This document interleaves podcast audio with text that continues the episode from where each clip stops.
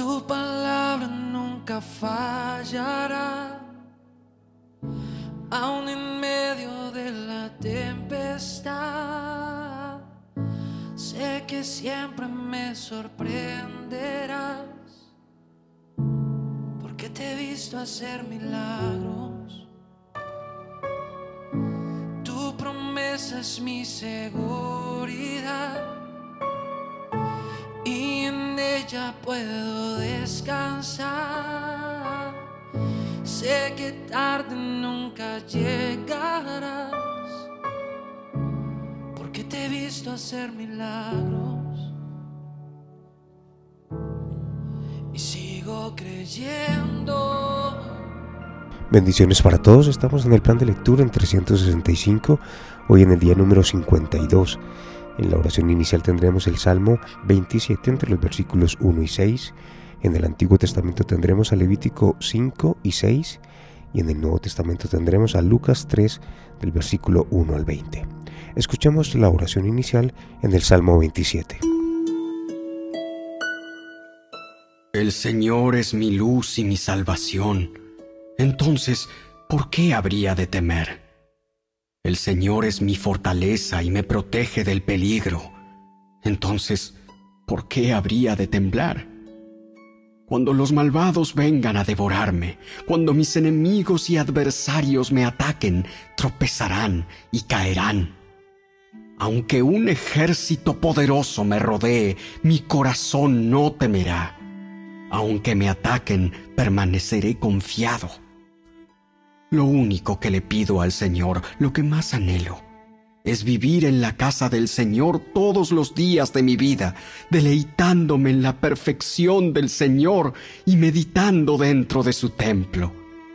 Pues Él me ocultará allí cuando vengan dificultades, me esconderá en su santuario. Me pondrá en una roca alta donde nadie me alcanzará. Entonces mantendré mi cabeza en alto por encima de los enemigos que me rodean. En su santuario ofreceré sacrificios con gritos de alegría y con música cantaré y alabaré al Señor. Muy bien, vamos a Levítico capítulo 5. En este capítulo y parte del siguiente tiene que ver con los sacrificios por ciertos pecados, más exactamente llamados sacrificios de expiación. Escuchemos Levítico capítulo 5. Si te llaman a testificar sobre algo que hayas visto o que sepas, es pecado negarse a testificar y serás castigado por tu pecado. O supongamos que, sin saberlo, tocas algo que queda ceremonialmente impuro, como el cadáver de un animal impuro. Cuando te des cuenta de lo que has hecho, debes admitir tu contaminación y tu culpabilidad. Esto rige por igual, ya sea un animal salvaje, un animal doméstico o un animal que corre por el suelo. O supongamos que sin saberlo tocas algo que te hace impuro. Cuando te des cuenta de lo que has hecho, debes admitir tu culpabilidad. O supongamos que haces un voto imprudente de cualquier clase, ya sea su propósito bueno o malo. Cuando te des cuenta de la necedad del voto, debes admitir tu culpabilidad. Cuando te des cuenta de tu culpabilidad en cualquiera de estos casos, deberás confesar tu pecado.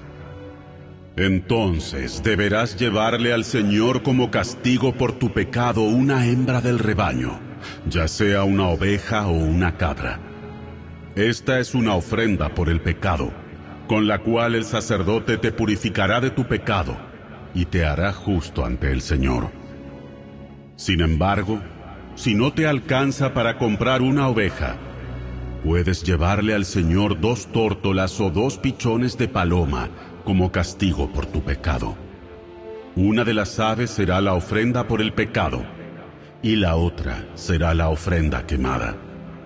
Las llevarás al sacerdote, quien presentará la primera ave como ofrenda por el pecado. Le arrancará el pescuezo, pero sin separar la cabeza del cuerpo. Después rociará un poco de la sangre de la ofrenda por el pecado en cada lado del altar, y escurrirá el resto de la sangre al pie del altar. Es una ofrenda por el pecado. Luego el sacerdote preparará la segunda ave como ofrenda quemada, siguiendo los procedimientos establecidos. Mediante este proceso, el sacerdote te purificará de tu pecado, te hará justo ante el Señor y serás perdonado. Si no te alcanza para comprar las dos tórtolas o los dos pichones, podrás llevar dos litros de harina selecta como ofrenda por tu pecado. Puesto que es una ofrenda por el pecado, no la humedecerás con aceite de oliva ni le pondrás incienso. Lleva la harina al sacerdote, quien tomará un puñado como porción representativa. Él la quemará sobre el altar, encima de las ofrendas especiales presentadas al Señor. Es una ofrenda por el pecado. Mediante este proceso, el sacerdote purificará a los que sean culpables de cualquiera de estos pecados, los hará justos ante el Señor y serán perdonados. El resto de la harina selecta le pertenecerá al sacerdote, tal como la ofrenda de grano. El Señor le dijo a Moisés, Si uno de ustedes peca involuntariamente al contaminar la propiedad sagrada del Señor, debe llevar al Señor una ofrenda por la culpa. La ofrenda puede ser un carnero sin defecto de su propio rebaño o puede comprar uno del mismo valor con plata calculada según el peso del ciclo del santuario. La persona tiene que hacer restitución por la propiedad sagrada que dañó, pagando por la pérdida más un 20% adicional. Cuando le entregue el pago al sacerdote, él lo purificará con el carnero sacrificado como ofrenda por la culpa. Lo hará justo ante el Señor y será perdonado. Supongamos que alguien peca al desobedecer uno de los mandatos del Señor. Aunque no esté consciente de lo que hizo, es culpable y será castigado por su pecado.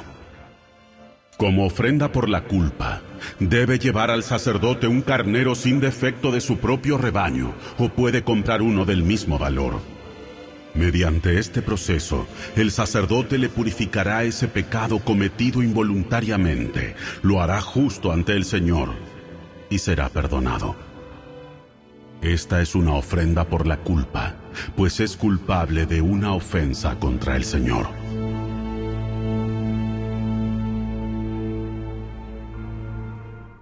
Muy bien, en el capítulo 6 es la continuación del capítulo anterior Aquí vemos entonces eh, las ofrendas y las transgresiones o infracciones, aunque ahora se refiere más a infracciones cometidas contra el prójimo. Y bueno, vamos a escuchar entonces el Levítico capítulo 6. Entonces el Señor le dijo a Moisés, Supongamos que uno de ustedes peca contra su socio y es infiel al Señor. Supongamos que comete una estafa en un trato que involucra un depósito en garantía, o roba, o comete fraude, o encuentra un objeto perdido y luego niega haberlo encontrado, o miente después de haber jurado decir la verdad, o comete cualquier otro pecado como estos. Si has pecado en cualquiera de estas formas, eres culpable Debes devolver lo que robaste, o el dinero que tomaste mediante la extorsión, o el depósito recibido en garantía, o el objeto perdido que encontraste, o cualquier cosa que hayas obtenido por jurar en falso. Deberás hacer una restitución total a la persona perjudicada más un 20% adicional. En el mismo día, presentarás una ofrenda por la culpa. Como ofrenda por la culpa al Señor, debes llevar al sacerdote un carnero sin defecto de tu propio rebaño, o puedes comprar uno del mismo valor.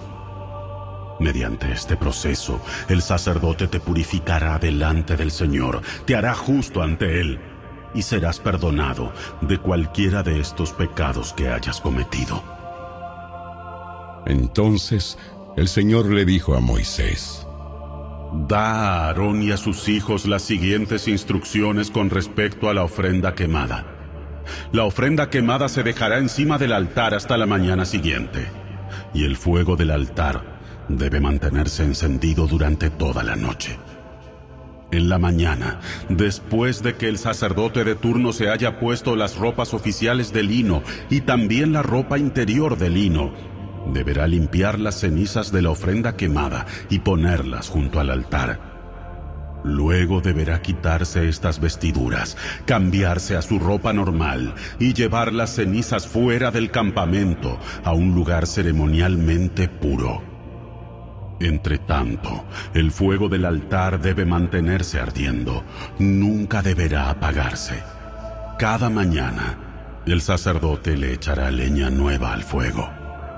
Luego acomodará la ofrenda quemada sobre él, y también quemará la grasa de las ofrendas de paz. Recuerden, el fuego del altar siempre debe estar encendido, nunca debe apagarse. Estas son las instrucciones con respecto a la ofrenda de grano. Los hijos de Aarón deben presentar esta ofrenda al Señor delante del altar. El sacerdote de turno tomará de la ofrenda de grano un puñado de harina selecta humedecida con aceite de oliva junto con todo el incienso. Quemará esta porción representativa sobre el altar como un aroma agradable al Señor. Aarón y sus hijos pueden comer el resto de la harina, pero debe ser horneada sin levadura y comida en un lugar sagrado dentro del atrio del tabernáculo. Recuerden, nunca se debe preparar con levadura. Se la he dado a los sacerdotes como su porción de las ofrendas especiales que me presenten. Al igual que la ofrenda por el pecado y la ofrenda por la culpa, la ofrenda de grano es sumamente santa. Cualquiera de los descendientes varones de Aarón podrá comer de estas ofrendas especiales presentadas al Señor. Es su derecho perpetuo de generación en generación. Cualquier persona o cosa que toque estas ofrendas quedará consagrada. Entonces el Señor le dijo a Moisés, El día en que se unja a Aarón y a sus hijos, ellos deben presentar al Señor la ofrenda usual de grano de dos litros de harina selecta. Se ofrecerá la mitad por la mañana y la otra mitad por la tarde. Debe ser mezclada cuidadosamente con aceite de oliva y cocinada en un sartén. Luego, esta ofrenda de grano la cortarán en rebanadas y la presentarán como un aroma agradable al Señor. En cada generación, el sumo sacerdote que tome el lugar de Aarón deberá preparar esta misma ofrenda. Le pertenece al Señor y debe ser quemada totalmente. Esta es una ley perpetua. Tales ofrendas de grano hechas por un sacerdote deberán ser quemadas por completo. De esa ofrenda nadie deberá comer. Entonces el Señor le dijo a Moisés, Da a Aarón y a sus hijos las siguientes instrucciones con respecto a la ofrenda por el pecado. El animal que se presente como ofrenda por el pecado es una ofrenda sumamente santa y se debe matar en la presencia del Señor, en el lugar donde se matan las ofrendas quemadas. El sacerdote que ofrezca el sacrificio como una ofrenda por el pecado deberá comer su porción en un lugar sagrado dentro del atrio del tabernáculo. Toda persona o cosa que toque la carne del sacrificio será santa. Si la sangre del sacrificio llegara a salpicar la ropa de la persona, la ropa manchada deberá lavarse en un lugar sagrado. Si se usa una olla de barro para hervir la carne del sacrificio, luego habrá que romperla. Si se usa una olla de bronce, esta deberá ser restregada y bien enjuagada. Cualquier varón de la familia del sacerdote podrá comer de esta ofrenda. Es sumamente santa. Sin embargo, la ofrenda por el pecado no se deberá comer si su sangre fue llevada al tabernáculo como ofrenda para purificación en el lugar santo. Deberá ser quemada por completo en el fuego. Bien, vamos al Nuevo Testamento, en Lucas capítulo 3, versículo 1 al 20. Nada se nos dice de Jesús desde los 12 hasta los 30 años de vida terrenal en este capítulo tenemos el ministerio de Juan el Bautista, el bautismo de Jesús a manos de él y la genealogía del Señor. a través de su madre María. Escuchemos entonces Lucas capítulo 3 entre el versículo 1 al 20. Era el año 15 del reinado de Tiberio, el emperador de Roma. Poncio Pilato era gobernador de Judea. Herodes Antipas gobernaba Galilea. Su hermano Felipe gobernaba Iturea y Traconite. Y Lisanías gobernaba Abilinia. Anás y Caifás eran los sumos sacerdotes. En ese tiempo un mensaje de Dios llegó a Juan, hijo de Zacarías, que vivía en el desierto. Entonces Juan fue de un lugar a otro, por ambos lados del río Jordán, predicando que la gente debía ser bautizada para demostrar que se había arrepentido de sus pecados y vuelto a Dios para ser perdonada. Isaías había hablado de Juan cuando dijo, Es una voz que clama en el desierto. Preparen el camino para la venida del Señor. Ábranle camino. Los valles serán rellenados, y las montañas y las colinas allanadas. Las curvas serán enderezadas, y los lugares ásperos suavizados. Y entonces todas las personas verán la salvación enviada por Dios. Cuando las multitudes acudieron a Juan para que los bautizara, les dijo, ¡Camada de víboras! ¿Quién les advirtió que huyeran de la ira de Dios que se acerca? Demuestren con su forma de vivir que se han arrepentido de sus pecados y han vuelto a Dios. No se digan simplemente el uno al otro, estamos a salvo porque somos descendientes de Abraham. Eso no significa nada, porque les digo que Dios puede crear hijos de Abraham de estas mismas piedras. Ahora mismo, el hacha del juicio de Dios está lista para cortar las raíces de los árboles.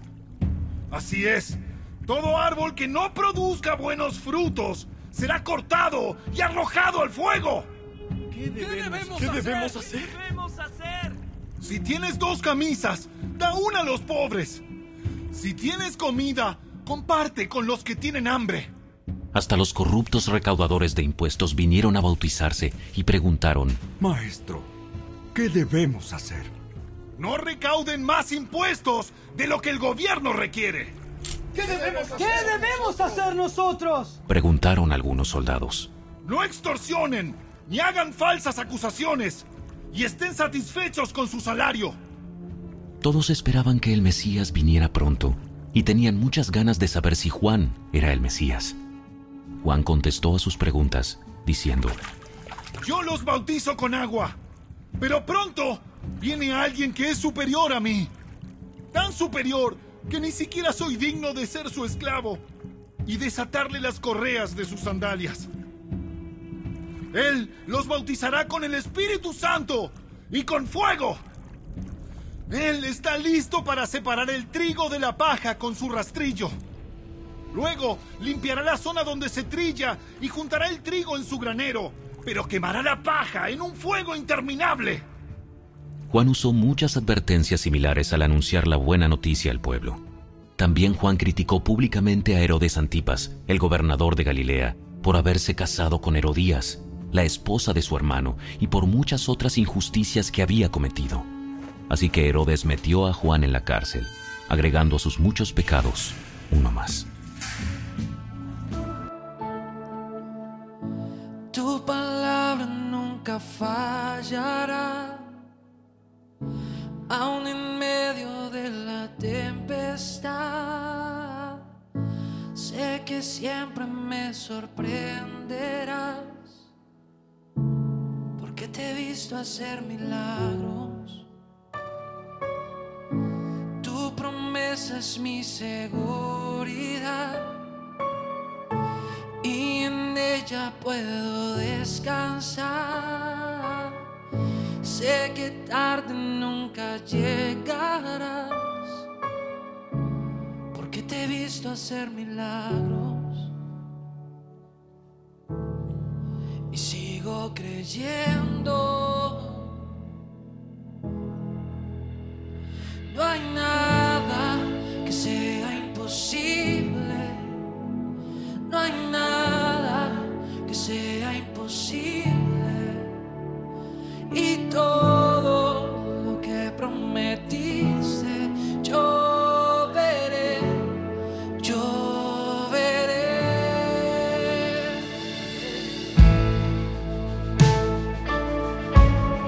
Eres el Dios de lo imposible.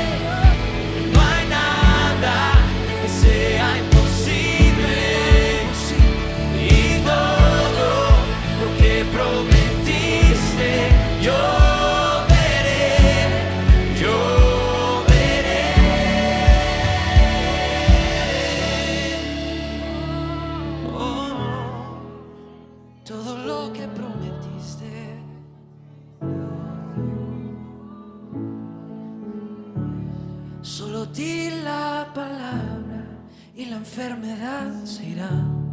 Solo di la palabra y lo imposible ocurrirá. Solo di la palabra y lo muerto vivirá. Y solo una palabra. Solo di la palabra y la enfermedad se irá. Solo di la palabra y lo imposible ocurrirá. Solo di la palabra y lo muerto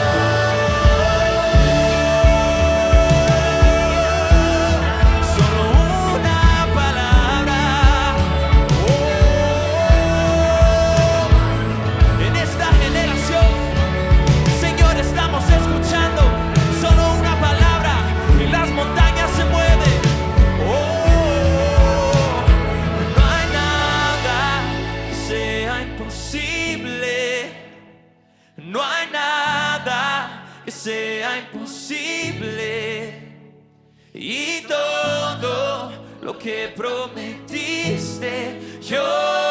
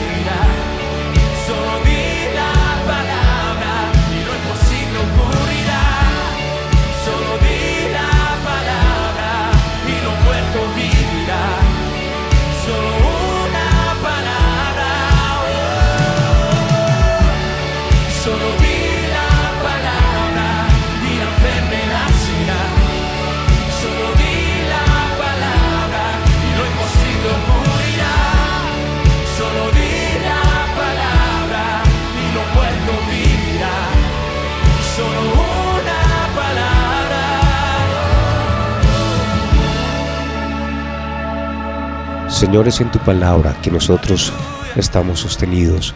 Es por tu palabra que tú sostienes el universo. Y es en tu palabra en que podemos seguir caminando y teniendo la esperanza de una salvación eterna.